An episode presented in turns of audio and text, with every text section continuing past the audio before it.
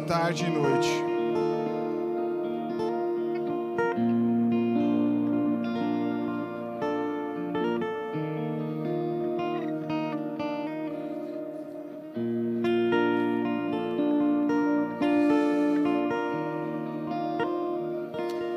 Salmo 138.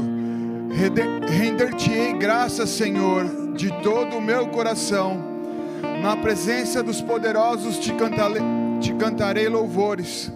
Prostrar-me-ei para o teu santo templo e louvarei o teu nome, por causa da tua misericórdia e da tua verdade. Pois magnificaste acima de tudo o teu nome e a tua palavra no dia em que eu clamei, tu me acudiste e alentaste a força de minha alma. Render-te-ão graças, ó Senhor, todos os reis da terra, quando ouvirem as palavras da tua boca, e cantarão os caminhos do Senhor. Pois grande é a glória do Senhor. O Senhor é excelso, contudo atenta para os humildes. O soberbo ele os conhece de longe. Se ando em meio à tribulação, tu me refazes a vida. Estende a mão contra a ira dos meus inimigos, a tua destra me salva. O que a mim me concerne, o Senhor levará a bom termo. A tua misericórdia, Senhor, dura para sempre. Não desampares as obras das tuas mãos, nas tuas mãos. Feche seus olhos. Comece a clamar ao Senhor. O Deus de toda misericórdia, aquele que cuida das nossas almas.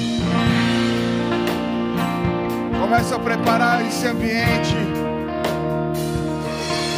para que o Senhor venha. Que o Santo Espírito tenha total liberdade no nosso meio. Pai, em nome de Jesus, mais uma vez nos prostramos diante da tua presença. Clamamos que o Senhor venha fazer algo diferente e sobrenatural aqui no nosso meio. Porque nós cremos na tua misericórdia e na tua fidelidade, Senhor. E ela é de geração em geração. Então vem, Senhor. Nós queremos preparar o nosso coração, nós queremos deixar de lado tudo que nos está nos preocupando todas as questões que preocupam a nossa alma, para poder levantar um culto de racional a Ti, Pai. Em nome de Jesus, Senhor. Em, em nome de Jesus, Senhor. Nós repreendemos toda ação de Satanás para tirar qualquer coisa que o Senhor tem preparado para essa tarde, Pai. E vem, Senhor. Vem com teu poder, vem com tua unção, vem com a tua glória, Senhor. Vem nos tocar, vem nos curar. Vem fazer algo que só o Senhor pode fazer pelas nossas vidas. Por isso nós já te louvamos e dizemos: Seja bem-vindo, Senhor. Seja bem-vindo. Seja bem-vindo, Senhor. Porque para ti e por ti são todas as coisas. Para ti e por ti são todas as coisas.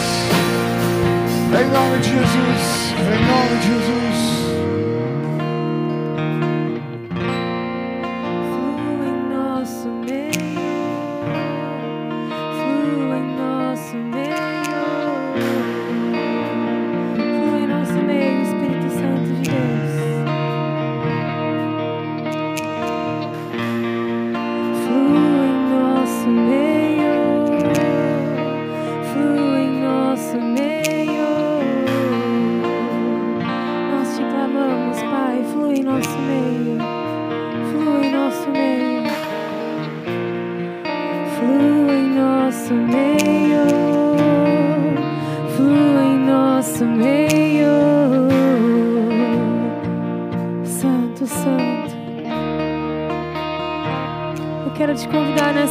Igreja, fechar os seus olhos.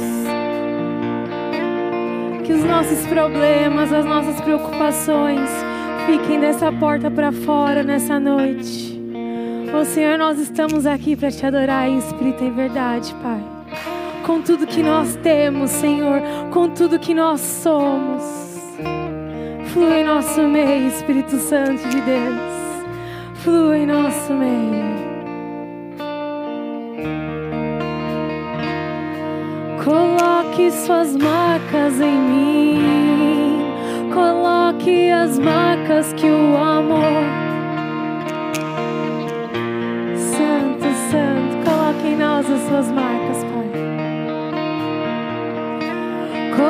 Coloque suas marcas em mim. Coloque as marcas que o amor fez em você, em mim. Mais uma vez.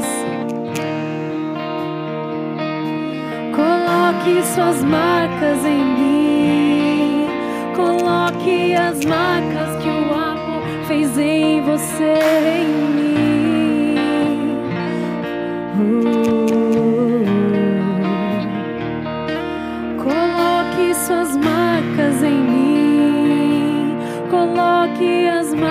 Que o amor fez em você, em mim.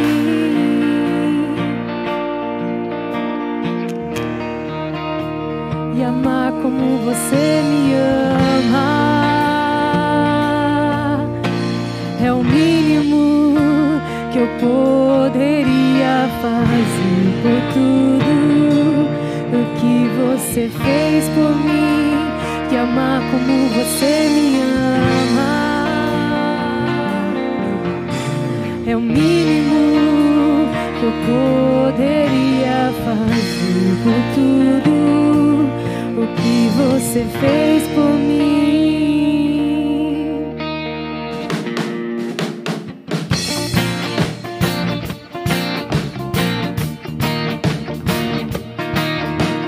Santo Deus, nós temos liberdade para te adorar. Coloque suas marcas em mim. Coloque as marcas que o amor fez em você, em mim. Oh. Coloque suas marcas em mim. Coloque as marcas que o amor fez em você, em mim. E amar como você me ama poderia fazer por tudo o que você fez por mim. E amar como você me ama é o mínimo que eu poderia fazer por tudo o que você fez por mim.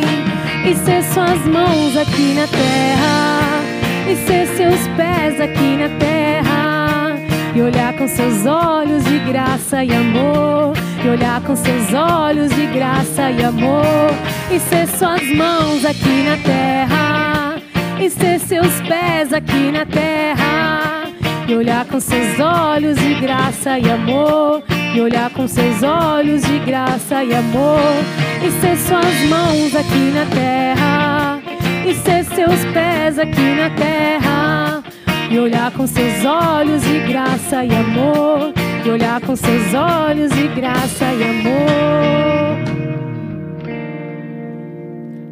Tem ciúmes de mim. O seu amor é como um furacão e eu me rendo ao vento de sua misericórdia.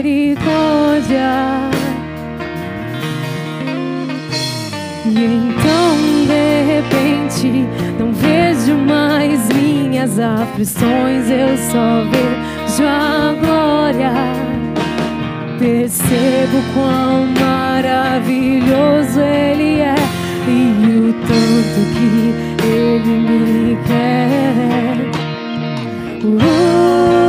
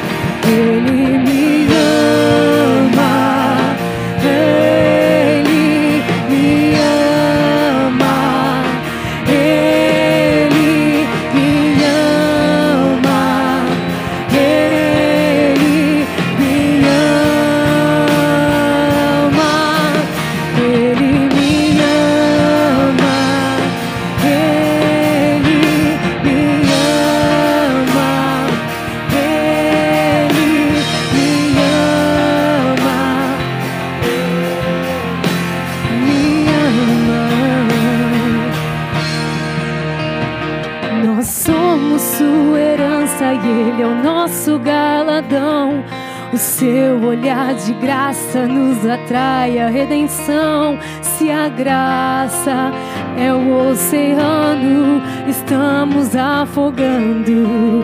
Santo Deus.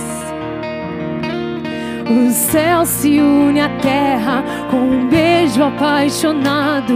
Meu coração dispara e em meu peito acelerado.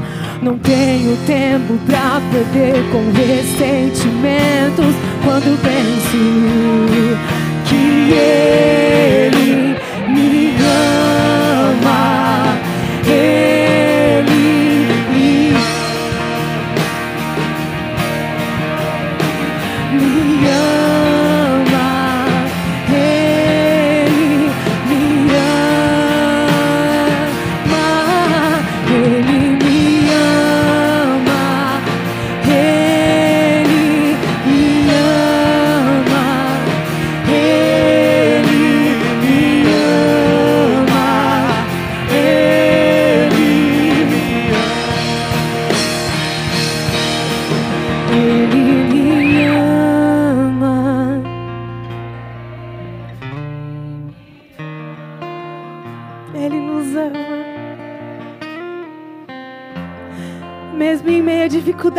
Ele continua nos amando. Mais uma vez, igreja. Me ama. O Senhor não se esquece dos seus filhos, Pai, nós sabemos disso.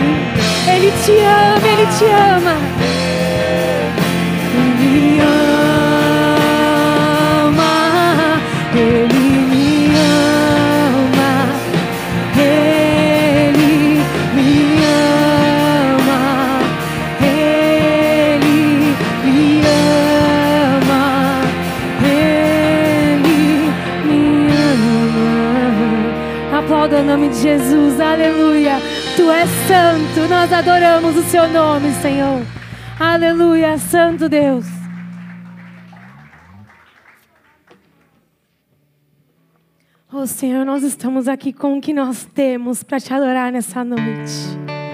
Nós estamos aqui, Senhor. Mesmo em meio às nossas fraquezas, nós continuamos aqui, Pai. Age em nosso meio, flua em nosso meio nessa noite, Senhor.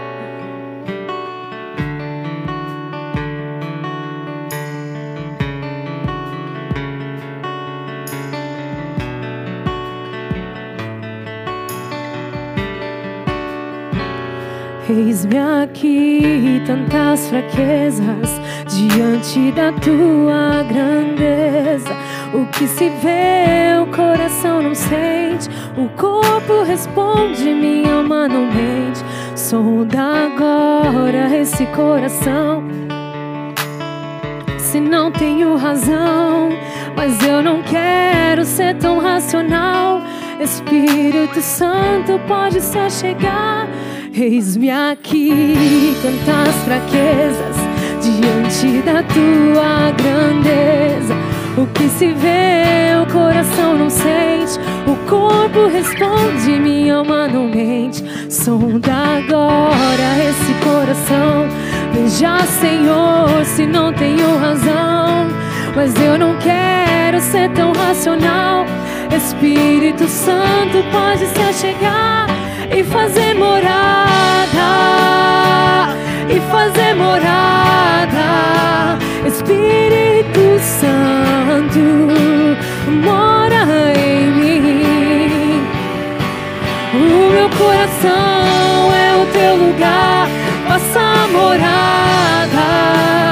Eu te convido a nunca mais me deixar aqui. Faça morada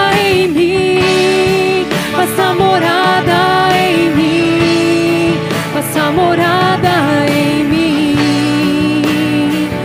em mim, faça morada em mim, faça morada em mim, faça morada em mim.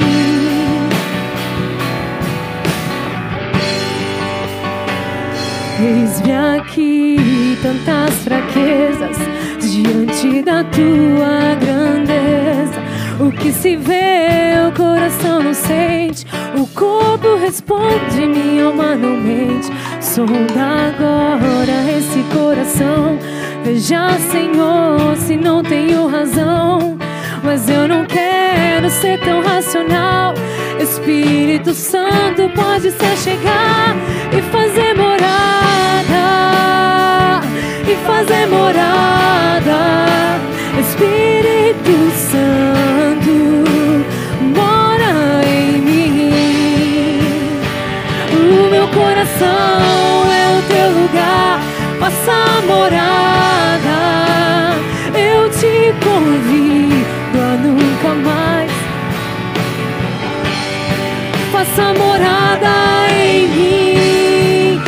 Morada. Em mim, faça morada em mim,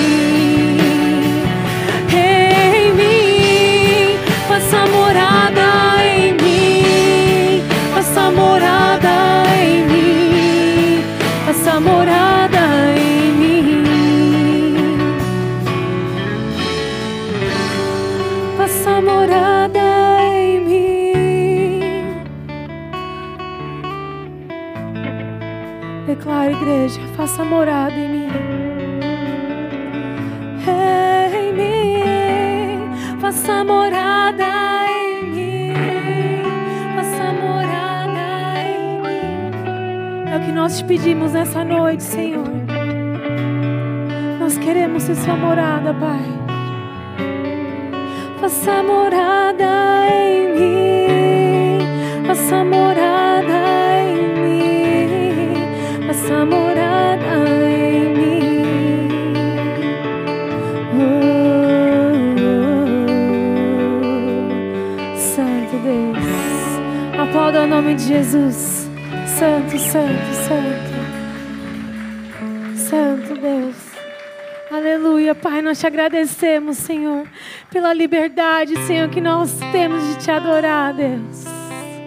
Não perca o tempo da visitação, adore em espírito em verdade. Ó Senhor, nós adoramos o seu nome, Pai. Nós adoramos o seu nome, Senhor.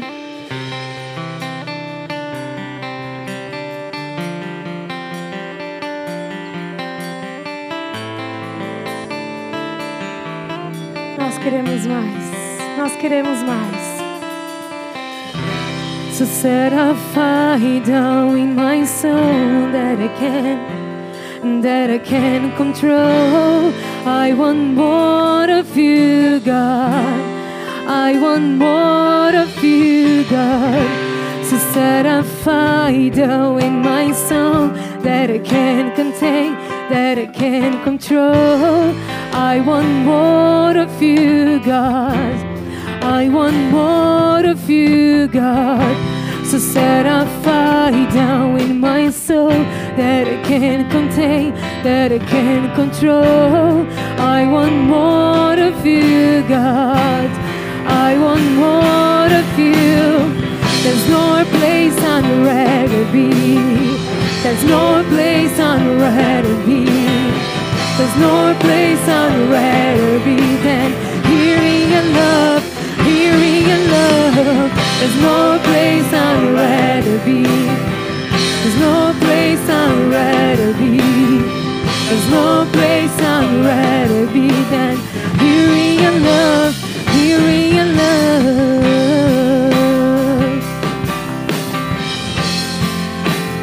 Hearing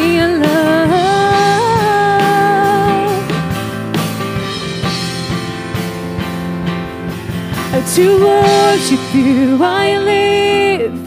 To worship you, I live. I live to worship you.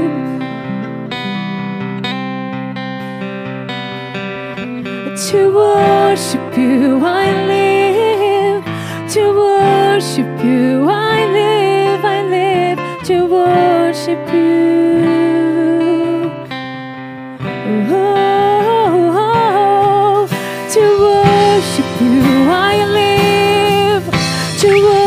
Worship you, I live. I live to worship you.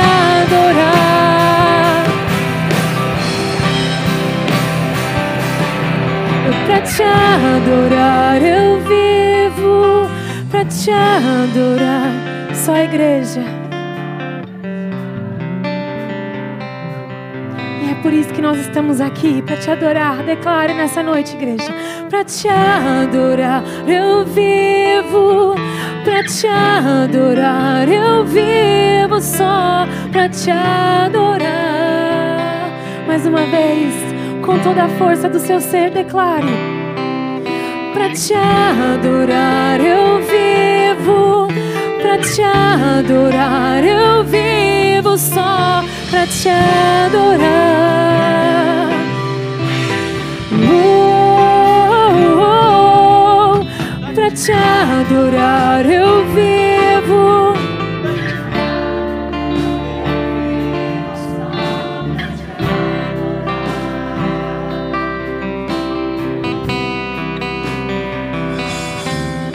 Pra te adorar eu vivo, pra te adorar eu vivo, só pra te adorar.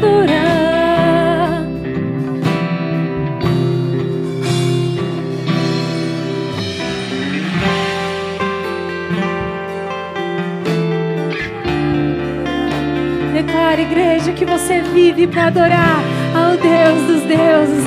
Nós adoramos a um Senhor dos senhores, que merece toda a honra e glória e adoração. Declare, igreja, que você vive para adorar, para te adorar.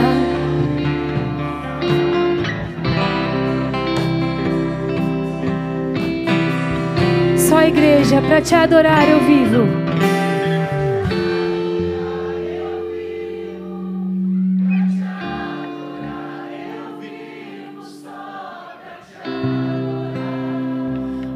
Vez, declare. Pra te adorar.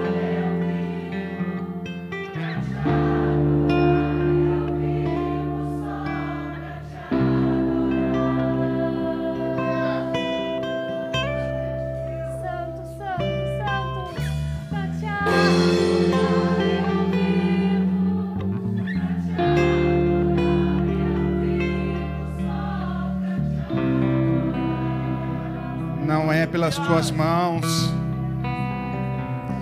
é por aquilo que tu és.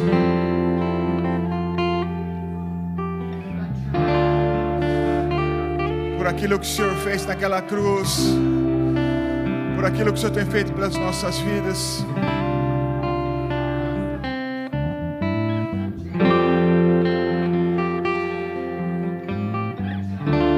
E a nossa resposta para tudo isso é te adorar, Senhor.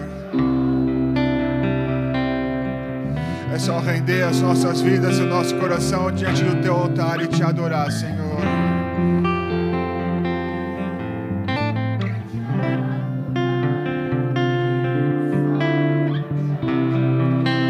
A gente nunca vai pagar aquilo que o Senhor fez pelas nossas vidas. E por isso a gente só pode levantar as nossas vozes e te adorar, Senhor. Entregar o nosso ser e todo o nosso coração ó, nas tuas mãos, Senhor, e te adorar, Senhor, e te dizer que é santo, poderoso, digno de toda a honra e toda a glória, misericordioso, aquele que nos salva, aquele que nos cura. E nós te adoramos, e nós te adoramos, e nós te adoramos.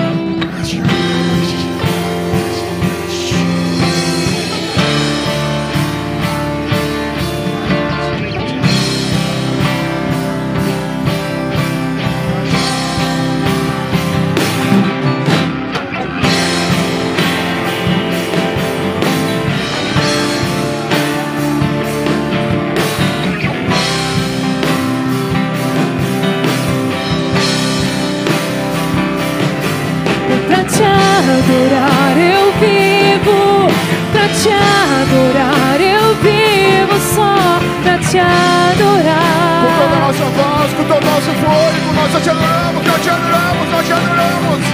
Te adorar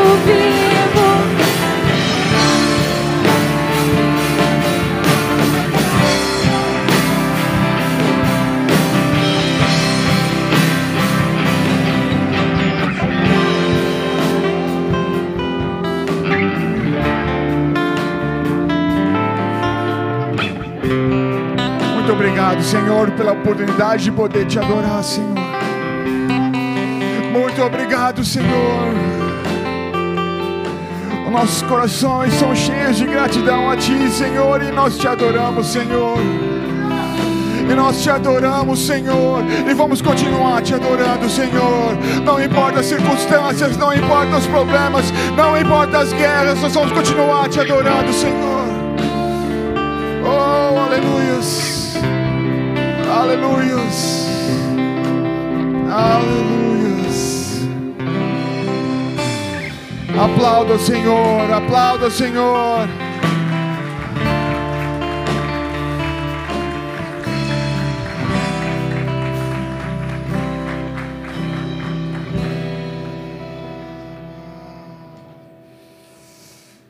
Aleluias, aleluias, aleluias. Muito boa tarde. Boa tarde. Para quem não me conhece, meu nome é Gustavo, sou um dos diáconos aqui nessa casa, mas eu não sou importante. Nós queremos conhecer aqueles que nos visitam pela primeira vez. Dá um tchauzinho para mim, aqueles que nos visitam pela primeira vez. Faz melhor, fica de pé para toda a igreja ver vocês e aplaudir o Senhor pela vida de vocês. vocês se sintam em casa e saibam que depois de Jesus vocês são as pessoas mais importantes. Podemos assentar?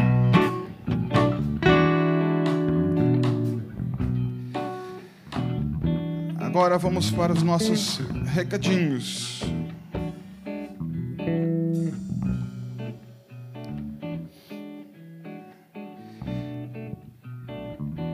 Amém? Casa de oração, de segunda a sexta-feira, a igreja tem sido aberta das sete horas às oito e meia, com um ambiente para você que tem dificuldade de poder ter um tempo devocional na sua casa, ou tem muita gente, ou não consegue fazer isso na sua casa. A igreja está aberta das sete às oito e meia, para que você venha simplesmente buscar o Senhor nesse lugar. É, tem sido muito bênção. E você que ainda não veio, faça algo diferente essa semana. Separe um dia, venha ter seu tempo aqui. Aqui é um ambiente diferente. E vão, vão ter que pessoas fazendo a mesma coisa do que você. Então venha, se prepare e venha. Bota isso no seu coração para vir pelo menos uma manhãzinha aqui para poder adorar o Senhor aqui nesse lugar. Amém? Nessa próxima terça-feira, às nove horas de, da manhã, nós vamos ter a tenda de oração para as mulheres, online. Se você quiser participar, tem sido muito bênção. A nossa pastora tem uma palavra específica para as mulheres, então se prepara. É, vai ser às 9 horas da manhã através do Zoom. Se você não tiver o link do Zoom, peço para o pessoal é, é, do, nos nossos boas-vindas ou, ou dá um chama lá no nosso nossas mídias sociais para pedir a, a, a, as informações do Zoom. E mesmo se estiver trabalhando, se, se, você puder, deixa lá ouvindo e, e sendo ministrado aquilo que Deus uh, tem derramado na vida da nossa pastora para as nossas mulheres. Amém? Quarta-feira, Instituto Global, às sete e meia da, da noite. O que, que é o nosso Instituto Global? É um curso é, é, voltado para líderes, mas uh, a gente decidiu abrir porque nós estamos tendo o estudo do final dos tempos, nós estamos falando sobre escatologia. Tem sido muito bênção, tem sido muito esclarecedor para muitas coisas que estão acontecendo nesses últimos tempos. Tem sido falado muitas coisas em relação aos sinais e muitas outras coisas bem interessantes que podem é, abençoar a sua vida. Então venha, sete e meia da noite aqui na igreja Instituto Global. Amém?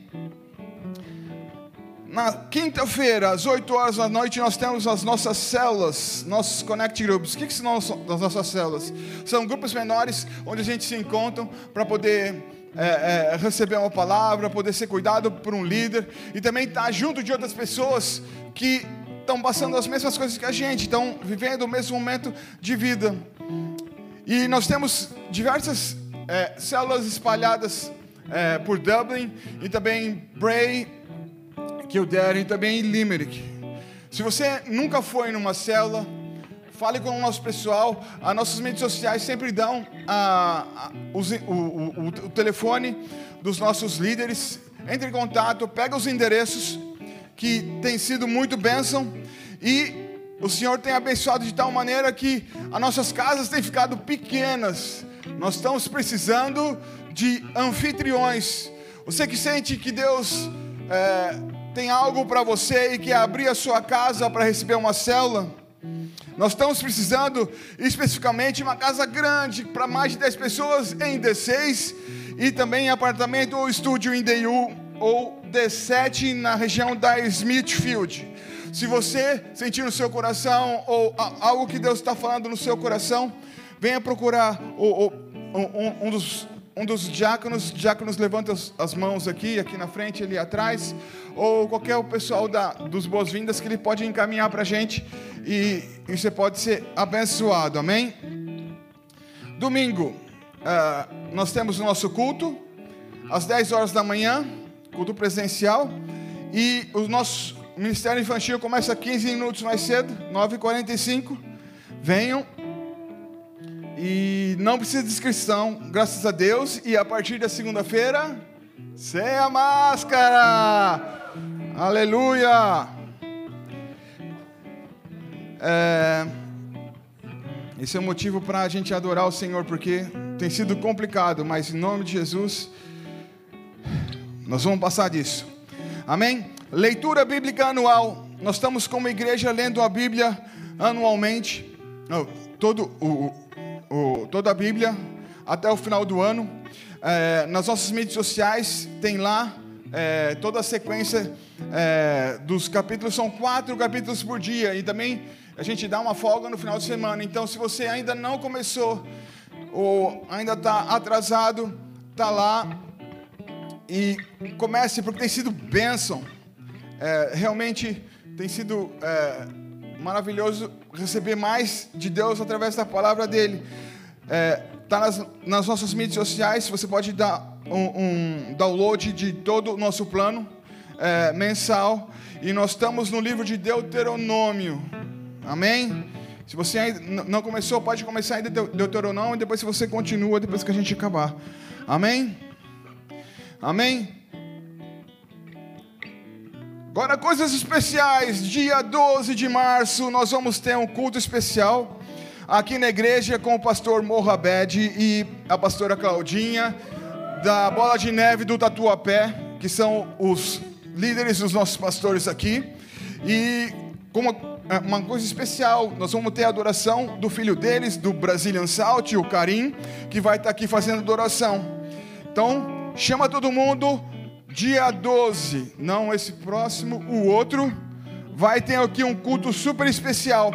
E se você quiser passear no domingo, dia 13, eles vão estar em Limerick, lá na nossa igreja, lá em Limerick, também com adoração do Carim e, e os nossos pastores, amém?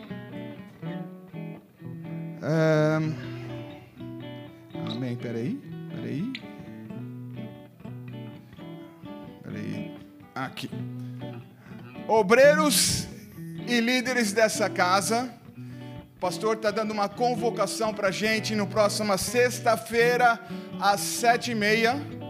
A gente vai ter uma, uma, uma ministração especial para todos aqueles que trabalham aqui. Líderes de ministério é convocação e pessoas, os obreiros que trabalham aqui na casa, sete e meia da noite, aqui, aqui, amém? Posso ouvir um amém? Amém. É isso aí, gente. Tem algo que Deus tem preparado para a gente e nosso pastor vai ministrar os nossos corações e tem mais novidades e a gente vai mais para frente a gente vai falando, amém? Então vamos lá. Vamos abrir as nossas Bíblias.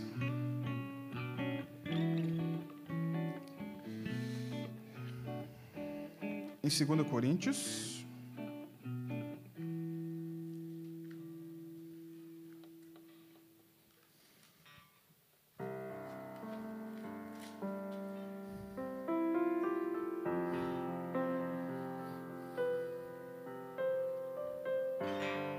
Segundo Coríntios 9, a partir do versículo 6.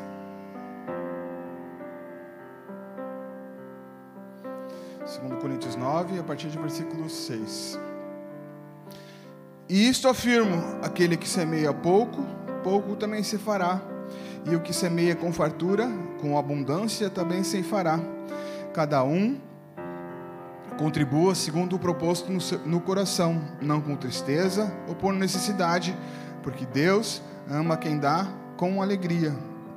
Deus pode fazer-nos abundar em toda graça, a fim de que, tendo sempre em tudo ampla suficiência, superabundez em toda boa obra. Amém? É o nosso momento de dízimos e ofertas. E tem algo que Deus estava falando em relação a esse texto comigo. Esse texto foi escrito por Paulo para uma, uma das igrejas que ele cuidava, a igreja de Corinto. E ele estava falando da bênção da semeadura. E também que esses recursos eram para ser usados nas igrejas que tenham mais, é, é, mais necessidades. Então, era para eles realmente participarem de tudo isso. E algo que Deus estava ministrando no meu coração em relação a isso é que muito daquilo que Ele quer fazer no nosso meio está com vocês aí, está no seu bolso, está naquilo que Deus já tem abençoado a sua vida. Deus pode fazer é, aparecer dinheiro aqui? Pode. Ele pode fazer várias coisas, mas Ele quer que eu e você participamos de toda a boa obra que Ele quer fazer, de tudo aquilo que Ele quer ministrar nesse país. A gente tem vivido um momento complicado no mundo todo, com guerras, com gente necessitadas, precisando é, é, de ajuda. E tem algo que Deus tem colocado na nossa mão. Tem algo que Deus tem nos abençoado. E tem e algo que Deus está querendo pedir para mim e para você é que a gente responda e comece a semear para que essa sala aqui fique pequena para que as casas que estão se reunindo durante a semana continuem pequenas. Ele quer que você seja a resposta para todo aquele que está precisando lá fora. Você seja parte do alargar das estacas do reino dele. E com isso ele, ele, ele nos garante que ele não vai deixar barato. Ele vai nos abençoar e vai continuar nos dando mais e mais, porque Ele é fiel e Ele não, não, não deve nada a ninguém. Por isso, nesse momento, você que entende essa palavra e saiba daquilo que Deus já tem feito, venha com o coração com fé, sabendo que a sua semente pode representar mais vidas e você pode ser a extensão da mão do Senhor para abençoar vidas, amém? Você que nos visita nessa, nessa, nessa tarde, é, você não veio aqui para dar nada, você veio aqui para receber, mas se você entende essa palavra e quer participar desse mover, vem aqui na frente. Aqui vai estar o nosso gasofilácio. E com fé, derrame a tua semente e os teus dízimos. Amém? Vamos ficar de pé?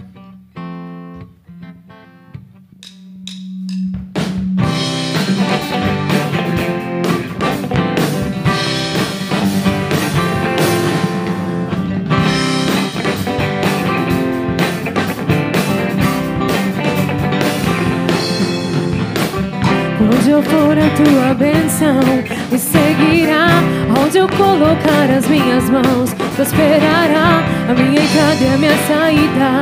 Bendita será sobre mim há uma promessa. Prosperarei, transbordarei. Os meus celeiros abundantemente se encherão. A minha casa terá sempre tua provisão. Aonde eu puser a planta dos meus pés, possuirei. Sobre minha uma promessa. Prosperarei, transbordarei para a direita, para a esquerda, a minha frente e para trás, para a direita, para a esquerda, a minha frente e para trás.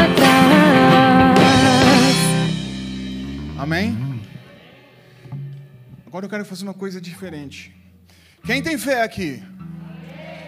A gente tem visto que a gente está tendo, tá tendo muitos problemas de moradia aqui. E a gente, como igreja, a gente está precisando de mais moradias. E quem tem fé e quer ser mais uma mão ou uma extensão daquilo que Deus pode fazer na sua vida? Quem, em nome de Jesus, pode levantar um clamor e falar assim: Deus, eu quero uma casa porque eu estou precisando, mas em nome de Jesus, se eu conseguir uma casa, eu vou abrir, eu vou abrir para o alargar das suas estacas. Quem crê? Quem crê? Nós vamos orar, nós vamos levantar o clamor, nós vamos orar por esses dízimos e por essas ofertas, mas levanta o seu clamor, faça aquilo que a palavra nos diz: clame a mim e eu te ouvirei. Amém? Então vamos levantar a nossa voz.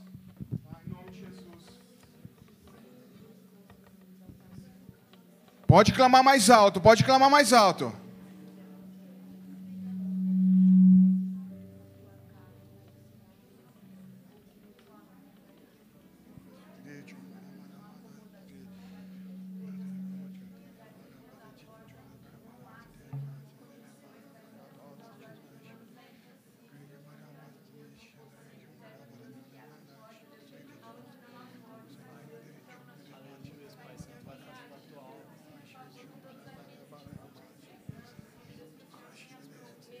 Pai, em nome de Jesus, com fé, nós entramos no teu altar, Senhor, clamando por, por ti, Pai, para que pessoas, em nome de Jesus, encontrem casas, ó Pai, encontrem moradias, encontrem vagas, em nome de Jesus, Senhor, em nome de Jesus, que elas sintam que, que elas estão querendo abrir e ser parte do teu reino, Pai, em nome de Jesus, Senhor, nós, nós te clamamos com essas sementes aqui, que surjam novas casas, ó Pai, casas melhores, melhores acomodações, melhores apartamentos, melhores vagas, ó Pai, para honra e glória do Teu nome, Senhor, porque nós cremos na Tua palavra, Pai, nós cremos em tudo aquilo que o Senhor faz, ó Pai, e nós te levamos por essas sementes, ó Pai, que essas sementes virem mais vidas, ó Pai, vidas, em nome de Jesus, que sejam responsáveis por alargar essas estacas, que esses lugares fiquem pequenos, ó Pai, Pai. Fiquem pequenos para a sua para sua unção, para sua graça, por tantas pessoas que vão vir e vão ouvir da tua palavra, Pai.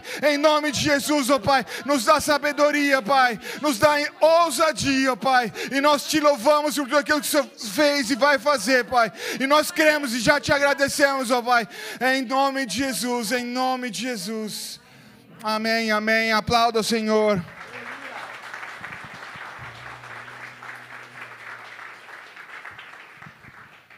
Amém? Amém? Agora vamos chamar o nosso querido diácono, nosso querido diário Diego, para trazer uma palavra de Deus para a gente.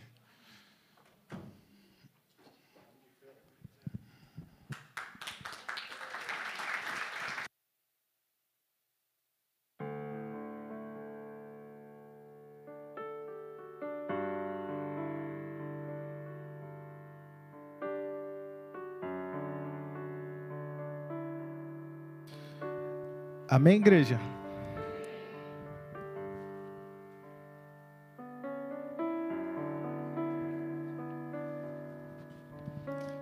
Amém. Quem está feliz estar na casa do Senhor? Só esse nível de felicidade? Quem está feliz estar na casa do Senhor? Amém. Creio que vai melhorar nós temos uma apresentação. Os papais chegaram do Léo. Não? Não chegaram? Então tá. Então vamos dar continuidade aqui. Amém?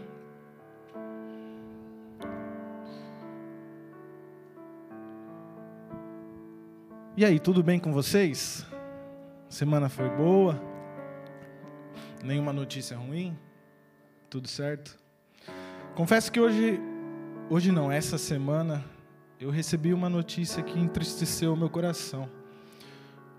Acho que na quinta-feira, minha mãe me mandou uma mensagem de manhã, é, falando que um tio meu tinha falecido.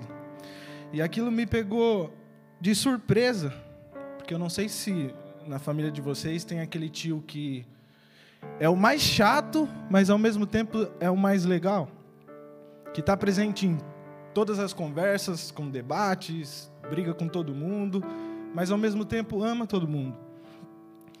Ele tinha só 50 anos e ele pegou Covid e depois ele se recuperou, mas depois, por algum motivo, deu alguma coisa no, no corpo dele e ele começou a fazer um tratamento lá, só que ele não resistiu e veio a falecer.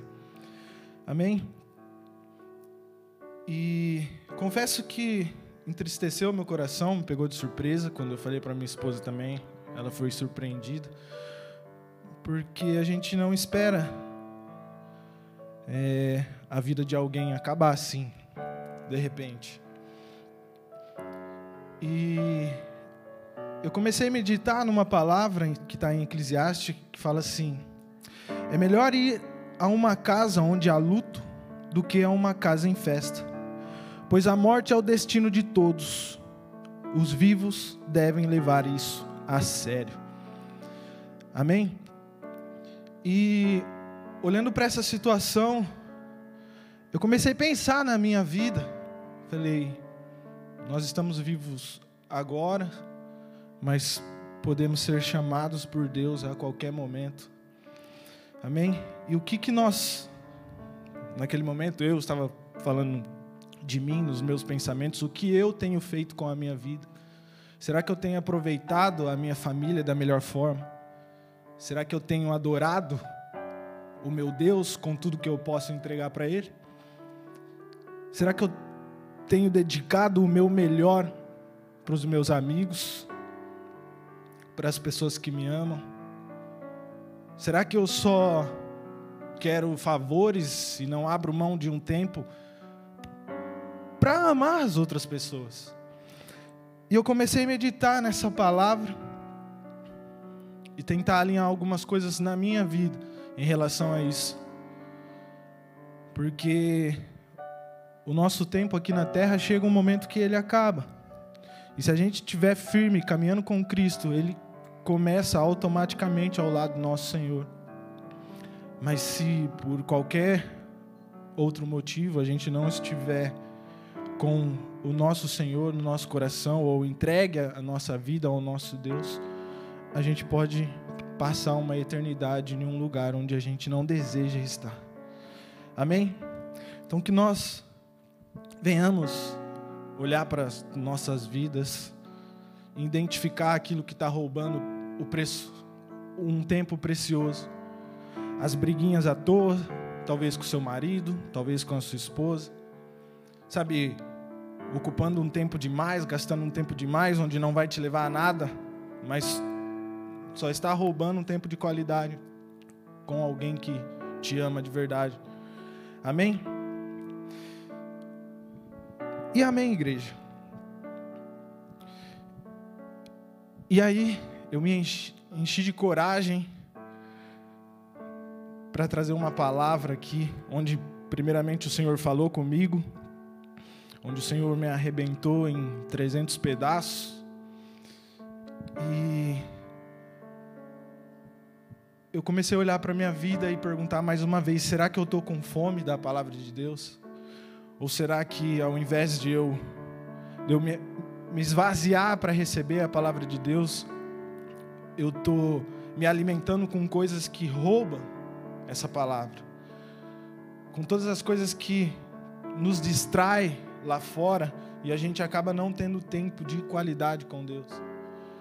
E a pergunta que eu faço aqui, deixo para vocês é: vocês vieram aqui nessa tarde, nesse início de noite, com uma fome, sedento pela palavra de Deus?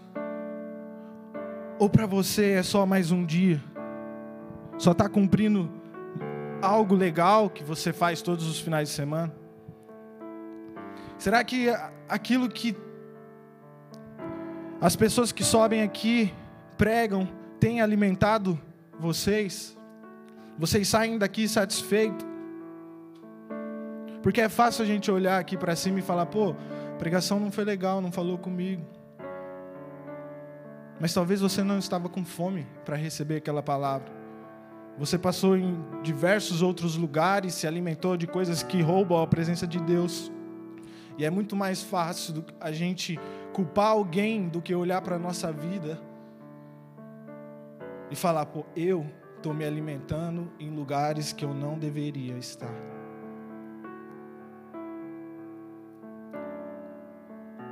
E eu lembro de algo quando eu namorava a Camila. Talvez ela está pensando, lá vai falar de mim. Mas eu trabalhava fora e eu só voltava para casa dos meus pais de, depois do almoço no sábado. Então não dava tempo de almoçar em casa. E aí no domingo eu ia visitar a minha avó, ficava com a minha mãe e ia na casa da Camila para passar um tempo com ela, porque eu trabalhava fora. E aí eu no meu coração falei, nossa, eu tenho que ter um tempo de qualidade com a minha avó, com a minha mãe e com a Camila e consequentemente com a minha sogra, né? que estava ali na casa. Então eu ia na minha avó umas 11, 10 e pouco e sabia que lá na minha avó o almoço saía mais cedo, então umas 11 e meia eu já ia lá e almoçava com a minha avó, porque ela falava: meu filho, preparei um almoço aqui para você. E aí eu ia lá e almoçava. Aí a minha mãe me ligava, viu, você não vai vir embora, o almoço está pronto. E aí o que, que eu fazia? Vó, tem que ir embora, que o almoço lá em casa está pronto. E aí eu ia lá, comia mais um pouquinho. E aí a Camila me ligava, viu, você não vai vir aqui almoçar? Graças a Deus que os horários eram diferentes. Não comia bastante na casa da minha avó, nem da minha mãe. Na casa da Camila saía quase janta, às três e meia, três e meia para cima. Mas era uma forma de, de, eu tentar estar com elas num tempo que eu tinha. Não tinha mais que aquilo. Na segunda de manhã eu já viajava. E, e muitas vezes, ou é decepcionante quando você prepara algo para alguém de todo o seu coração, e aí quando você espera pela pessoa para você fazer algo para a pessoa, a pessoa não aparece. E eu tinha isso no meu coração e minha avó contava todos os finais de semana que eu ia lá e minha mãe também e a minha esposa, né, que era namorada. Então eu tentava não decepcionar ninguém. Amém? E quão triste é o Senhor prepara uma palavra, o Senhor prepara uma mesa onde ele nos convida todos os finais de semana ele nos convida uma vez por mês a cear na presença dele. E muitas vezes, por qualquer outro motivo, a gente não vem. Não estamos dispostos a pagar um preço. Não estamos dispostos a passar um tempo de qualidade com o nosso Deus. Sabe, a gente só pensa em nós. A gente não dá valor, muitas vezes, naquilo que o Senhor fez por nós na cruz. Amém? Então, que a gente venha entender todo, tudo aquilo que o Senhor fez por nós e começar a dar mais valor ao nosso Deus e começar a dedicar mais tempo ao nosso Deus, sabe? Deixar de lado um pouco, talvez, a Netflix, deixar de lado, talvez, o seu YouTube, o seu WhatsApp, o seu Instagram e olhar para dentro de um livro onde tem todas as respostas que precisamos. Amém? Amém. Então agora eu vou começar a pregar. Gostaria que a igreja abrisse a Bíblia de vocês em Isaías 6, do 1 ao 8.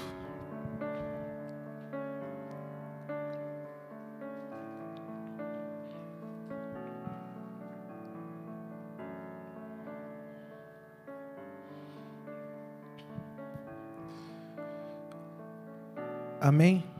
Todos encontraram? A palavra de Deus em Isaías 6, do 1 a 8, diz assim: No ano da morte do rei Uzias, eu vi o Senhor assentado sobre um alto e sublime trono, e as abas de suas vestes enchiam o templo. Serafins estavam por cima dele, cada um tinha seis asas, com duas cobria o rosto, com duas cobria os pés, e com duas voava. E clamavam uns para os outros, dizendo: Santo, Santo, Santo é o Senhor dos exércitos, toda a terra está cheia da sua glória. Os umbrais das portas se moveram com a voz do que clamava, e o templo se encheu da fumaça. Então eu disse: Ai de mim, estou perdido, porque sou um homem de lábios impuros e habito no meio de um povo de lábios impuros e os meus olhos viram um rei, o Senhor dos exércitos. Então um dos serafins voou para mim, trazendo na mão uma brasa viva que havia tirado do altar com uma pinça. Com a brasa tocou a minha boca e disse: Eis que esta brasa tocou os seus lábios, a sua iniquidade foi tirada e o seu pecado perdoado. Depois disso, ouvi a voz do Senhor que dizia: A quem enviarei e quem há de ir por nós? E eu respondi: Eis-me aqui, envia-me a mim, Senhor. Amém? Fecha os teus olhos, vamos orar. Pai, em nome de Jesus. Quero agradecer mais uma vez por essa oportunidade de estar na sua casa, Senhor, te adorando, Pai, trazendo uma palavra para esse povo, Pai, que nasceu primeiro no seu coração, Senhor, que atingiu o meu coração, Senhor, e eu peço que se espalhe no coração de cada um que está aqui. Perdoa, Senhor, os, os meus pecados, Pai, aquilo que eu fiz que afastou, Pai, a tua presença, Pai, de perto de mim. Que o Senhor venha com um renovo, Pai. Que o Senhor venha trocando as minhas vestes, Pai, purificando o meu coração. Em nome de Jesus, Pai, me usa. Amém. E amém? Amém, igreja? Então, aqui, para a gente começar. Isaías estava sendo chamado por Deus para uma missão. Ou seja, Isaías estava sendo desafiado por Deus para cumprir uma missão. E quando aconteceu isso? No ano da morte do rei Uzias.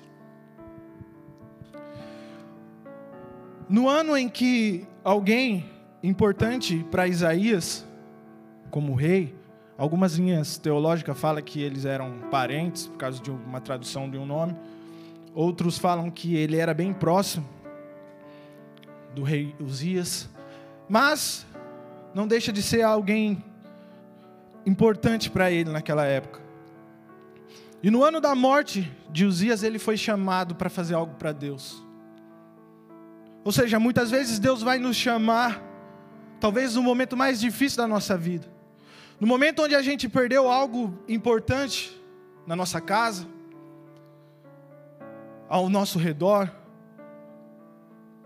e o Senhor vem nos desafiando a fazer a obra dele. O Senhor veio e convidou Isaías para ser um profeta. Talvez o salário naquela época, estou conjecturando aqui, não era tão bom assim. O emprego que Deus estava oferecendo para Isaías, ó, você vai ser um profeta aqui, não tem glória. O povo vai te xingar, vai te maltratar, vão querer te matar, não vão te ouvir, vão te humilhar. E aí? Talvez no ano mais difícil da sua vida, Deus te convida para fazer algo que talvez aos teus olhos é impossível naquele momento. Deus te chama para se levantar, talvez como a voz dele para uma nação, para um povo. E talvez você olhe para o momento que você está passando, para as dificuldades que você está passando, para os desafios que você está passando, e você fala não para Deus. Você deixa de viver as coisas que o Senhor tem para a sua vida. Talvez por medo, talvez por traumas, talvez porque você está sonhando em uma outra coisa e o sonho de Deus não faz parte da sua vida. Talvez uma decepção amorosa na sua vida. Talvez uma falência. E aí você acaba escolhendo não viver as coisas que Deus tem para a sua vida. Mas no momento que o Senhor chamou Isaías para fazer parte do projeto de Deus naquele momento na terra, e ele faz parte do projeto de Deus até hoje, porque nós lemos as palavras de Isaías, ele foi desafiado por Deus. Talvez ele não, não, não foi um desafio igual Davi teve, teve um gigante lá, fisicamente ele via aquilo que ele tinha que lutar, aquilo que ele tinha que derrotar. Isaías foi desafiado de uma outra forma. E é sobre isso que eu, que eu quero falar. O tema dessa palavra é: o que não me desafia, não me transforma. Ou seja, se você está evitando todos os desafios que aparecem para você, é porque você está talvez vivendo algo confortável na sua vida. Talvez você não quer aprender mais nada, talvez você não quer correr risco de perder alguma coisa. Mas aquilo que não desafia, aquilo que às vezes aos nossos olhos não é difícil, não vai nos transformar no homem de Deus, na mulher de Deus que o Senhor sonhou antes do seu nascimento. Então a gente só se transforma quando nós aceitamos os desafios de Deus para as nossas vidas. Como eu falei, se for fácil demais, vai ser fácil. Às vezes você olha para uma pessoa que, por exemplo, você vê o Vini tocando guitarra, não consegue nem ver os dedos dele, de tão rápido que ele é. Olhando é muito fácil. Você fala, nossa, será que ele pintou a unha de vermelho ou não? Porque não dá para ver. Mas, se eu for tentar fazer aquilo, vai ser um desastre. Ele já passou pelo desafio de ficar anos e anos estudando, e eu sei que ele estuda até hoje, para ter os dedos rápidos assim. Então, se ele parar de se desafiar para evoluir mais, ele vai parar ali onde ele aprendeu. Talvez para ele tá bom. E muitas vezes isso acontece com a nossa vida. E principalmente quando a gente é tímido, não é verdade? A gente é tímido, não quer fazer nada, quer ficar escondido, quer ficar lá atrás. E aí a gente toma coragem e ora para Deus, pedindo: Deus, tira essa timidez do meu coração. Eu quero fazer algo para Ti, eu quero, sei lá, conversar com as pessoas, porque até conversar com as pessoas eu tenho medo. E aí Deus vem e lança um desafio para você, com situações que você vai ter que passar por elas para superar as suas dificuldades. E aí, se no primeiro momento, na primeira dificuldade, você já fala não para Deus, ao invés de você dar um passo para frente e seguir crescendo, evoluindo, aprendendo com Deus, se tornando aquele homem que o Senhor sonhou que você seria, e eu creio que você vai se tornar em nome de Jesus, a gente acaba se afastando, inventando desculpa. A gente acredita que é pesado demais as palavras de Deus. A gente acredita se a gente for seguir o nosso Senhor, tudo vai dar errado na nossa vida. E geralmente é assim. Quando você aceita Jesus, cai tudo. E aí você fala: Nossa, só foi eu virar crente, acabou o meu mundo. Ou seja, é o Senhor tirando aquilo que não te pertence, que até ontem era o seu mundo. Mas o Senhor coloca algo novo na sua vida. E para a gente receber algo novo, nós precisamos eliminar aquilo que está nos atrapalhando. A gente precisa eliminar aquilo que é velho e que não supre nada na nossa vida. Não é verdade? Se a gente quer carregar algo novo para a nossa vida, a gente precisa esvaziar as coisas antigas, as coisas que estão tá roubando as nossas energias, as nossas forças e deixar para trás.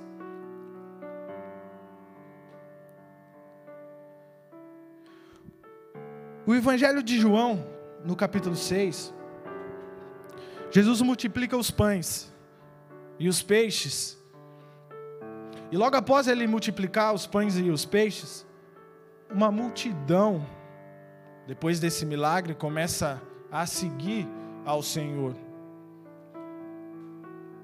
Só que alguns, ou a maioria, seguia Jesus por aquilo que ele oferecia para aquela multidão. Ou seja, acabou os meus problemas, é só eu seguir Jesus que não vai faltar pão em casa. É só eu seguir Jesus que eu não preciso mais pescar. E outros poucos ali seguiam Jesus pelo que ele era. Amém? Ah, mas é proibido seguir Jesus, é errado seguir Jesus, pensando que ele vai nos proporcionar talvez uma vida mais confortável aqui nessa terra, não. Errado é a gente transformar Jesus ou a igreja numa farmácia e a gente só vê aqui quando a gente precisar de remédio. Errado é olhar para Jesus e ver a cara dele como se fosse um caixa eletrônico. Que no momento da sua dificuldade você vem e fala: Senhor, preciso de um milagre financeiro. E o Senhor, por misericórdia da sua vida, Ele concede esse milagre. Mas e aí, e o momento que a gente está bem? Onde a gente está? E o momento que nós poderíamos estar na casa do Senhor, adorando ao Senhor, aonde a gente está?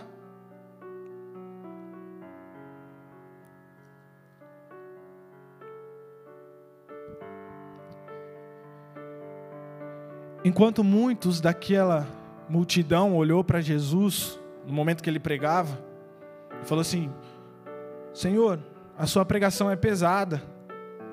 O que o Senhor ensina é difícil da gente seguir. Sempre tem alguém que é desafiado no coração a não abandonar a fé. Sempre tem alguém que é desafiado pela presença do Senhor a prosseguir, independente do que aqui, do que está acontecendo com a vida, independente do momento que a pessoa está passando. E essa pessoa foi Pedro. Em João 6, 65, 67, a palavra fala assim: E prosseguiu, por causa disto é que falei para vocês que ninguém poderá vir a mim, se não lhe for concedido pelo Pai. Diante disso, muitos dos seus discípulos o abandonaram e já não andavam com ele. Então Jesus perguntou aos doze: Será que vocês também querem se retirar? Mas havia um homem lá, ouvindo toda aquela pregação, toda aquela palavra, conhecia Jesus de andar, de caminhar ao lado dele, sabia das dificuldades humanas que Jesus tinha ali naquela terra, conhecia o caráter de Jesus. Não foi um homem qualquer que se aproximou de Jesus apenas por aquilo que ele poderia oferecer ali naquele momento, para suprir uma necessidade naquele momento, mas não, ele trabalhava todos os dias ao lado de Jesus. Muitas vezes nós fazemos tudo, todos os momentos, só que nós fazemos tudo sem Jesus. Nós não convidamos Jesus para participar da nossa vida. Nós não convidamos Jesus para entrar no nosso casamento. Nós não convidamos Jesus para entrar na porta da nossa empresa para a gente ter paz lá dentro. E aí a gente lembra de Jesus. Nossa, tá um desastre aqui. Cadê Jesus?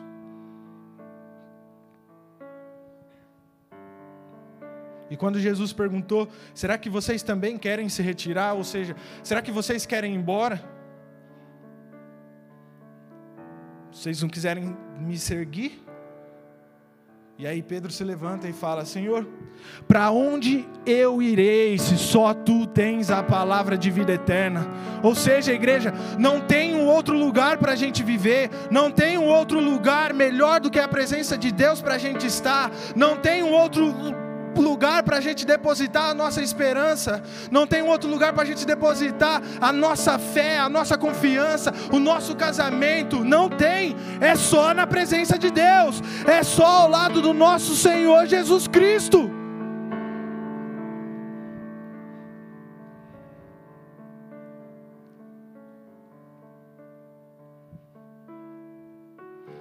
Só que como Pedro era diferente, ou seja, como Pedro era igual a todos os seres humanos, chegou um momento na caminhada dele que ele errou. Se afastou de Jesus, voltou a fazer o que ele fazia. E se vocês me permitem um conselho, quando Deus te der um novo começo, não repita os mesmos erros do passado. Amém? Quando o Senhor te entregar uma nova oportunidade, lembra da onde você caiu, fala assim: "Não. Satanás aqui de novo? Hum.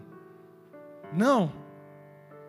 Ah, mas agora eu já estou mais santo, né, na presença do Senhor. Eu acho que se cair agora, o Senhor perdoa. Perdoa. Mas tudo aquilo que você plantou, tudo aquilo que você caminhou, você está perto do Senhor no momento que você cai, é do ser humano, você se afasta do Senhor. Foi assim com Adão, foi assim com Eva.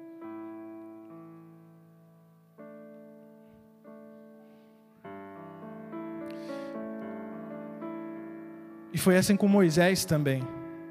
Porque todas as vezes que o Senhor nos dá uma segunda oportunidade e a gente erra nessa segunda oportunidade, sempre vem uma consequência.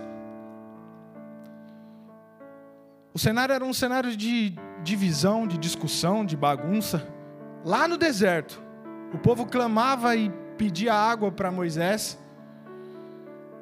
E Moisés ora para o Senhor, e o Senhor fala: bate na pedra que vai sair água. Você dá água para esse povo, para ele parar de reclamar.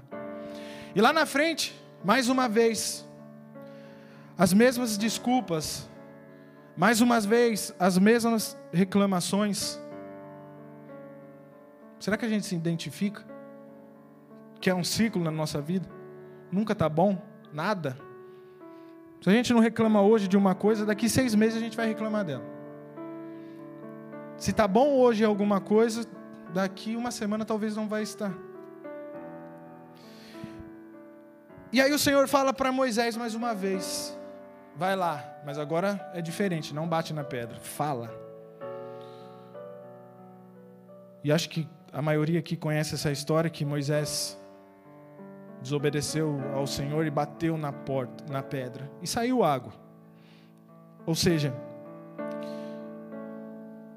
eu tiro dessa passagem dois ensinamentos. Nem sempre o resultado final, obtido talvez por uma desobediência de Deus, vai ser o melhor para a nossa vida. A gente tem uma consequência. Ou quando nós não ouvimos o direcionamento de Deus, os conselhos de Deus, também há uma consequência.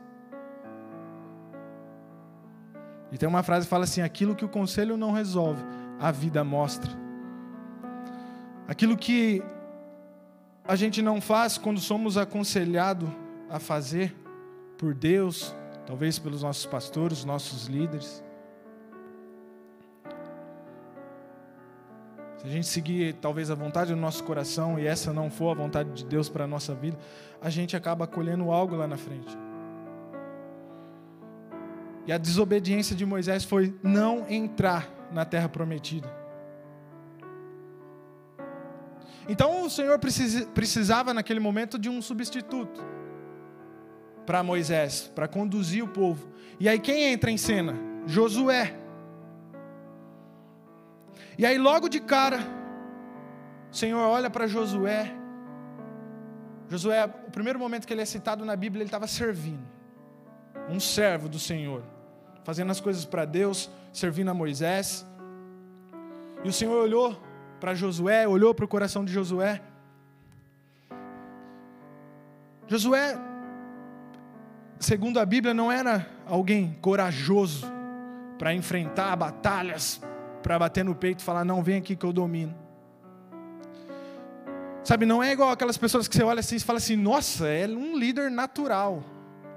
Tipo, já está pronto. Só falta Jesus. Ou seja, falta tudo. Mas Josué estava ali, servindo, ao lado de Moisés, aprendendo. E talvez ele observou aquilo. Falou, pô, Jesus, Deus deu um direcionamento para ele. E ele não cumpriu e pagou um preço. E aí o Senhor fala para ele em Josué 1:9, fala assim: "Não foi isso que eu ordenei? seja forte e corajoso, não tenha medo, nem fique assustado, porque o Senhor, o seu Deus, estará com você por onde quer que você ande, onde quer que você andar. Amém? O Senhor estava desafiando a Josué a enfrentar, talvez, algo que ele não tinha vivido até aquele momento, algo difícil para ele. E uma, e uma das primeiras coisas que Deus pede para ele é: tem uma cidade murada, e eu quero que você dê algumas voltas nela. Quero que você dê uma volta por dia durante seis dias, e no último dia você dá sete. Que as muralhas vão cair. O que, que é mais fácil? Derrubar uma muralha ou dar as voltas? Vamos imaginar que naquela época não tinha um trator potente, não tinha um míssil, não tinha uma dinamite. Se tivesse uns martelos ali. E o que, que é mais fácil? Você ouvir a voz de Deus e fazer aquilo que Ele pede, ou você falar, Deus deve estar maluco me pedindo isso, não vai dar certo, eu vou dar meu jeito aqui.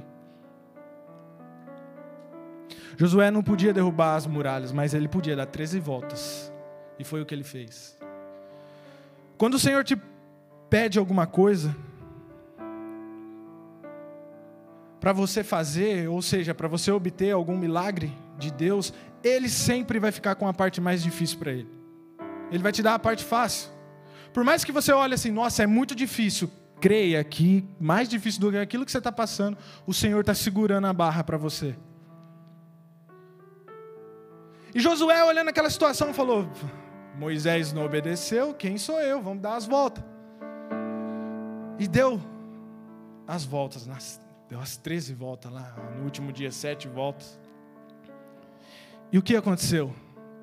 A muralha caiu, porque o Senhor não é homens para mentir, quando Ele te promete alguma coisa, se você fizer a sua parte, Ele vai cumprir a parte dele, amém? Mas às vezes a gente procura um milagre de Deus, a gente pede um direcionamento para Deus, a gente pede um sinal de Deus, e a única coisa que Deus fala, levanta, caminha e segue a sua vida, e nem isso você faz, e você quer viver os milagres de Deus. Para a gente começar a viver os milagres de Deus, nós temos que fazer a nossa parte e ouvir a voz do Senhor. Se Ele falar para você dar dez voltas numa casa que você aplicou, aí vai lá e dá dez voltas na casa que você aplicou. Ah, mas eu vou ser tonto, está chovendo, vou me molhar. Eu prefiro me molhar, as pessoas falar que eu sou meio maluco, e lá no final ver a mão do Senhor entregando o milagre, do que eu duvidar da palavra do Senhor e não receber nada. Do que tentar fazer na força dos meus braços, cansar, me decepcionar e às vezes culpar a Deus ainda. Ou seja, para as, mura muralhas caírem, a gente vai ter que se posicionar de acordo com o que Deus pedir para nós. Amém? Às vezes você está no relacionamento e o Senhor fala, ó, entrega. E aí você fala, não, Deus, mas se eu entregar esse relacionamento, aí acabou a chance. Ainda mais agora que não vai precisar usar mais máscara, vão ver minha feiura 100%. Não, não, não vai dar. Confia.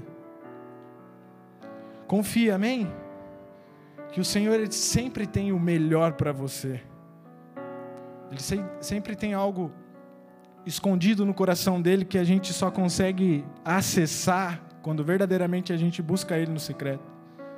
Amém? Tem muitas coisas que o Senhor quer liberar hoje que Ele precisa que você vá no, seu, no secreto, que Ele precisa que você busque Ele verdadeiramente, que você derrame todas as suas lágrimas para Ele.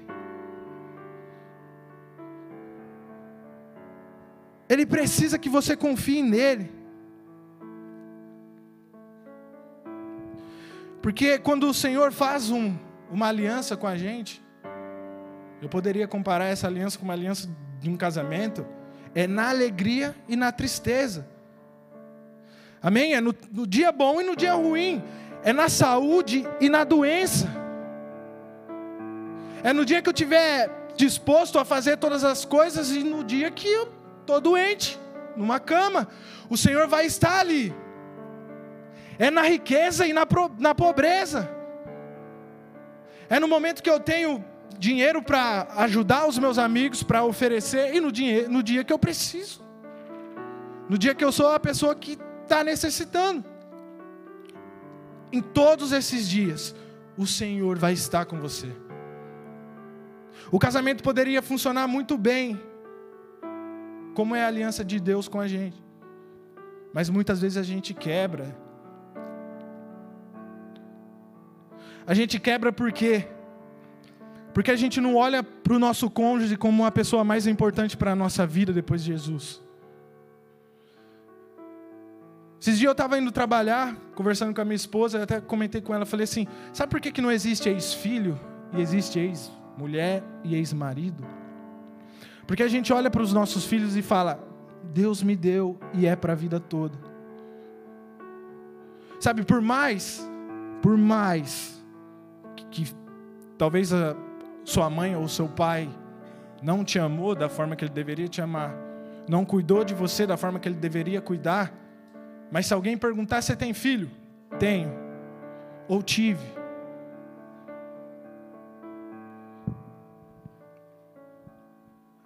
Mas aí existe o ex-marido. Que quando a gente fala essas palavras na alegria, na tristeza, na saúde, na doença, na riqueza, na pobreza, ou seja, se hoje eu estou pensando em me divorciar da minha esposa, do meu marido, eu menti perante a Deus. Eu falei, Senhor, ah, estou fazendo uma aliança aqui, mas igual o meu amigo uma vez, lá no Brasil, falou assim: Ah, você vai estar tá aqui tal, tal dia eu vou casar. Eu falei: Ah, você vai casar? Que legal. Ele, ah, a mulher começou a pressionar lá, falou que ia sair da casa da mãe dela e não sei o quê. Já fazia uns 15 anos que ele estava enrolando a coitada. E aí ele falou: Ah, eu vou ver o que vai dar. Se não der, a gente larga. Então, quando a gente entra em algo com esse pensamento, qual é a probabilidade de dar certo? Amém? Então, quando a gente se coloca num projeto, é desafiado por Deus para fazer algo para Deus, para cuidar de alguém que o Senhor está te entregando, você tem que entender que essa pessoa se torna a pessoa mais importante para você.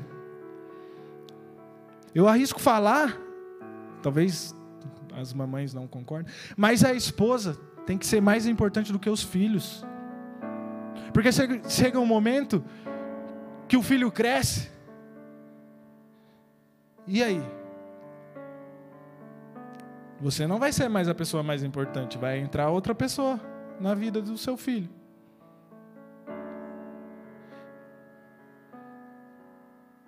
Então, quando a gente começar a olhar para o nosso Deus como o Deus mais importante da nossa vida. Quando a gente começar a olhar para o nosso cônjuge como uma pessoa mais importante da nossa vida, a probabilidade da gente se afastar da igreja ou se divorciar é muito pequena. Amém? O meu Senhor é tudo para mim, sem Ele eu não vivo. Ah, mas Fulano fez algo errado na igreja e eu não gostei, vou sair. E Deus, o que, que Ele fez de errado para você? Você está abandonando ao Senhor. Você está abandonando a sua fé. Ah, mas eu não estou abandonando nada. Eu vou cultuar o Senhor lá em casa. Tá. Primeira semana, segunda, terceira, talvez. Na quarta você está cultuando a Netflix todos os dias. Nem sabe mais quem é o Senhor na sua vida. A palavra de Deus em Salmos 34 diz assim: O justo passa por muitos, muitas adversidades mas o Senhor o livra diz, diz não, mas o Senhor os livra, os livra.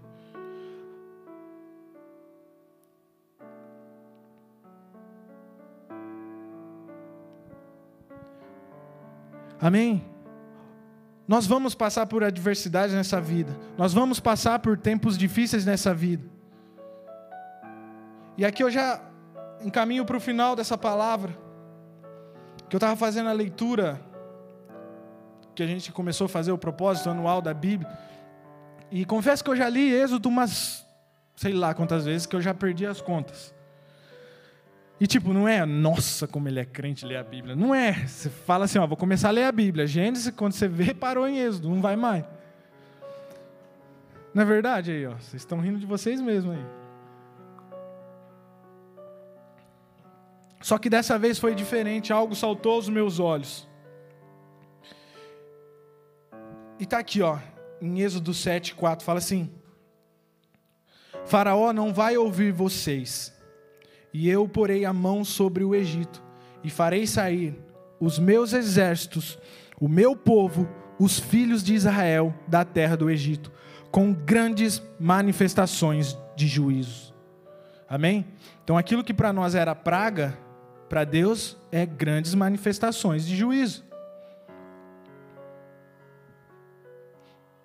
Mas o que me chamou a atenção é que o livro ele conta a história de um povo que estava sendo escravizado, onde todo mundo chama eles de escravos do Egito. Onde os egípcios olhavam para aquele povo como um povo inferior. Tratavam eles maus. Tratavam eles como escravo. Obrigavam eles a trabalhar sem salário. Obrigavam eles a trabalhar sem comida. E lá na frente, ainda eles reclamaram para Moisés: lá no Egito a gente comia carne, só se fosse no sonho. A gente tinha fartura, não sei aonde, mas tinha. Talvez na época de José, né? Mas naquela época específica eles sofriam.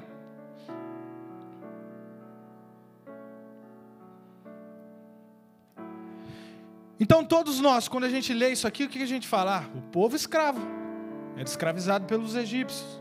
Mas Deus já olhava eles de uma forma diferente. Ou seja, Deus não vai te chamar por aquilo que você está passando. Ele vai te chamar daquilo que Ele sonhou para você antes mesmo de você ser formado no ventre da sua mãe. Enquanto aquele povo era chamado pelos egípcios de escravo, o Senhor se levantou e falou para Moisés que o faraó não ia ouvir a eles, Arão e Moisés. E por esse motivo, ele ia colocar uma mão forte sobre o Egito. Para resgatar quem? Os exércitos do Senhor. Resgatar o povo de Deus, os filhos de Israel. Ou seja, a gente não é a fase ruim que a gente está passando. A gente não é o nosso pecado. A nossa identidade ela não está relacionada naquilo que as pessoas acham que você é. Mas a nossa identidade ela tem que estar tá firmada naquilo que o Senhor pensa da gente, naquilo que o Senhor sonhou para a nossa vida. Ou seja, aos nossos olhos, aqueles, aquelas pessoas eram escravo do Egito, mas aos olhos do Senhor, era o povo escolhido de Deus, eram os exércitos do Senhor, eram os filhos de Israel. Quando o mundo olhar para você e falar, meu amigo, tá passando mais um lá, ó, um viciado, um derrotado, um desempregado, aquele fracassado, aquele que não tem vontade de fazer nada. E muitas vezes as pessoas nem sabem o que você está passando, mas elas olham uma hora da sua vida ali e fala, pô, o cara não gosta de trabalhar. Às vezes o cara trabalhou tanto, coitado, está ali sentado na rede.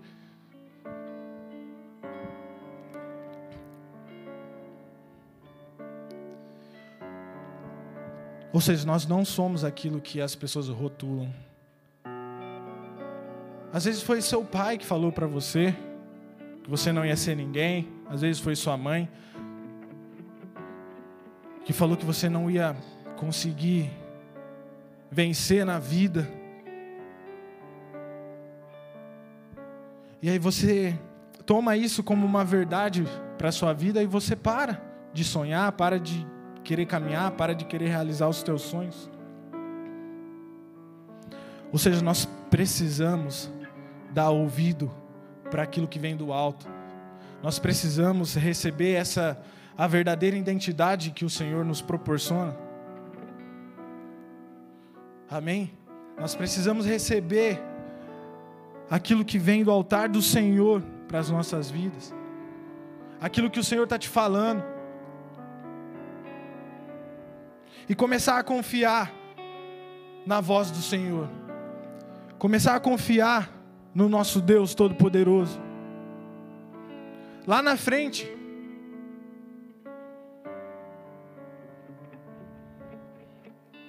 o Senhor fala através de Moisés para o Faraó, mais uma vez. Está em Êxodo 9, do 20 ao 21, e fala assim: Aqueles oficiais de Faraó que temiam a palavra do Senhor fizeram com que os seus servos e os seus gados fugissem para as casas. Aqueles, porém, que não se importavam com a palavra do Senhor, deixaram que os seus servos e os seus gados ficassem no campo. Ou seja, o Senhor estava mandando mais uma manifestação da parte dele para aquele povo. E ele avisa, fala: ó, recolhe os seus gados, recolhe os seus servos. Que está vindo algo aí que, se você não guardar aquilo dentro da sua casa, vai matar. Ou seja, nós estamos perdendo muitas coisas na nossa vida porque a gente não quer escutar a voz de Deus. Nós estamos deixando morrer aquilo que é importante para nós e para Deus na nossa vida, porque a gente não quer mais escutar a voz de Deus, a gente não quer mais escutar a palavra do Senhor, a gente quer fazer de acordo com a nossa vontade, a gente quer seguir a, a vontade do nosso coração, que segundo a Bíblia fala que o nosso coração ele é enganoso.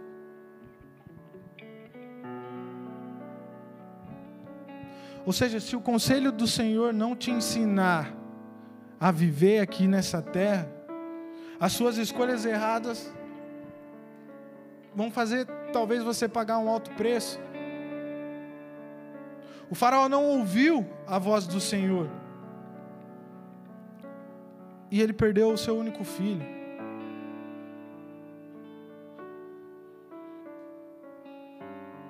O que mais que a gente tem que perder na nossa vida para a gente começar a ouvir a voz de Deus? Será que não é a hora da gente falar, chega, a partir de hoje Vou colocar no Spotify Voz de Deus. E começar a ouvir todos os dias a voz de Deus.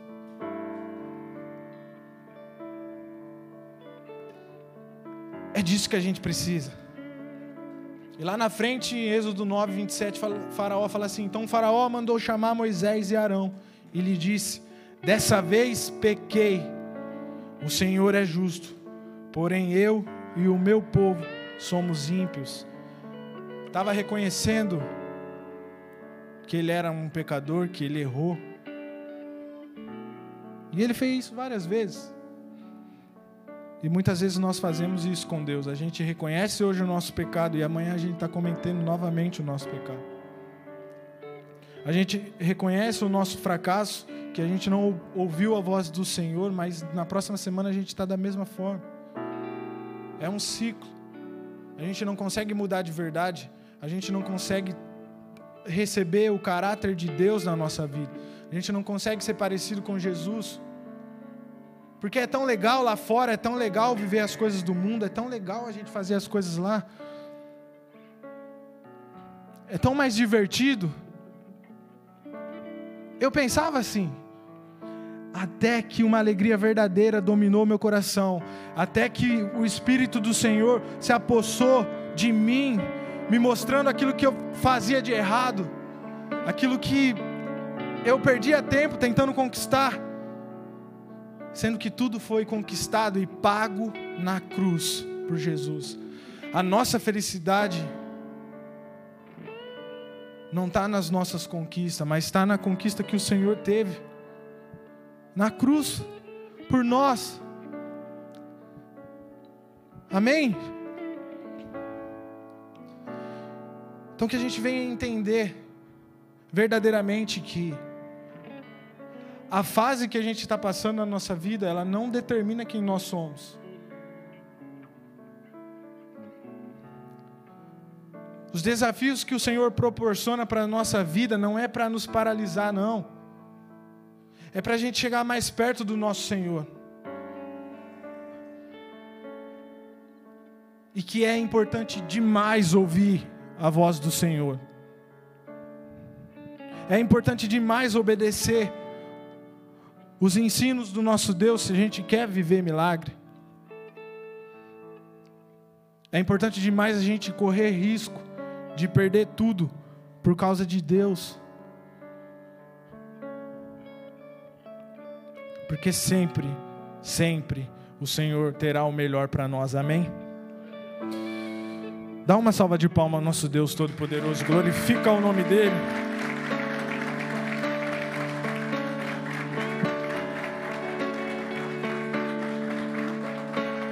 Glorifica o nome do nosso Deus Todo-Poderoso.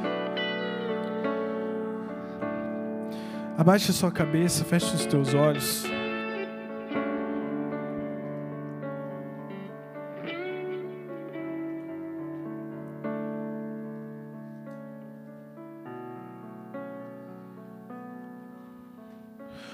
O Senhor de alguma forma te trouxe até aqui, nesse momento, para ouvir essa palavra. Talvez você não tenha entendido nada daquilo que o Senhor falou até agora. Talvez você esteja mais preocupado com os teus problemas, que talvez não são poucos, que está roubando a sua paz, que está tirando a sua alegria, a vontade de viver. Talvez você está acreditando que Deus te abandonou aqui nessa terra. Ou seja, todos os planos que você fez lá no Brasil deram certos. Tudo aquilo que você planejou para estar nesse momento aqui nessa terra vivendo o, seu sonho deram certo. E no momento que você pisa aqui nessa terra, tudo começa a dar errado. E aí você acredita que o Senhor te abandonou para morrer de fome, morrer de frio, sem casa, sem emprego. Ou seja, se até ontem Deus estava com você, qual é o motivo do Senhor te abandonar hoje? Se até ontem Deus estava fazendo um milagre na sua vida, o porquê duvidar que o Senhor não pode fazer um milagre amanhã? O porquê não confiar plenamente, 100% que o Senhor pode mudar a nossa história, pode mudar aquilo que nós estamos vivendo hoje.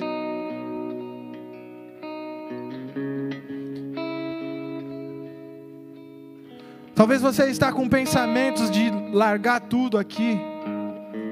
Talvez ir para outro país. Talvez você está pensando que sonhou errado, talvez não ouviu a voz de Deus direito e veio parar num, num deserto.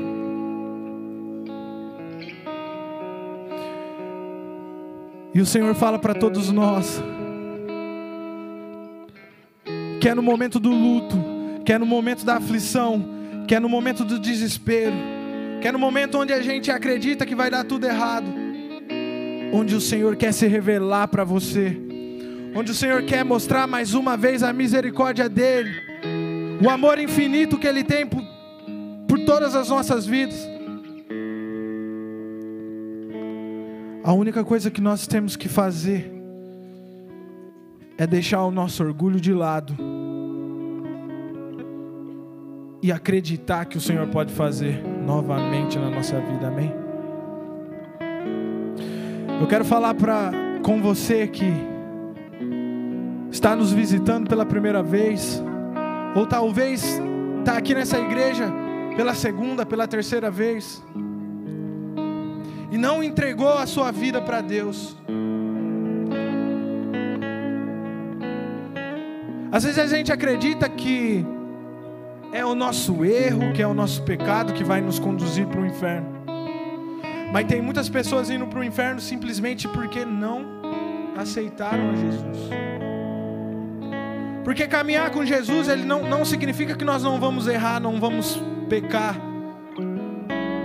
Mas significa que tem alguém cuidando de nós, capaz de nos perdoar, de no, nos colocar novamente na, na linha da história que ele escreveu muito antes da gente nascer. E isso é a garantia da nossa salvação. Isso é a garantia de passar uma vida, a eternidade ao lado do nosso Deus Todo-Poderoso.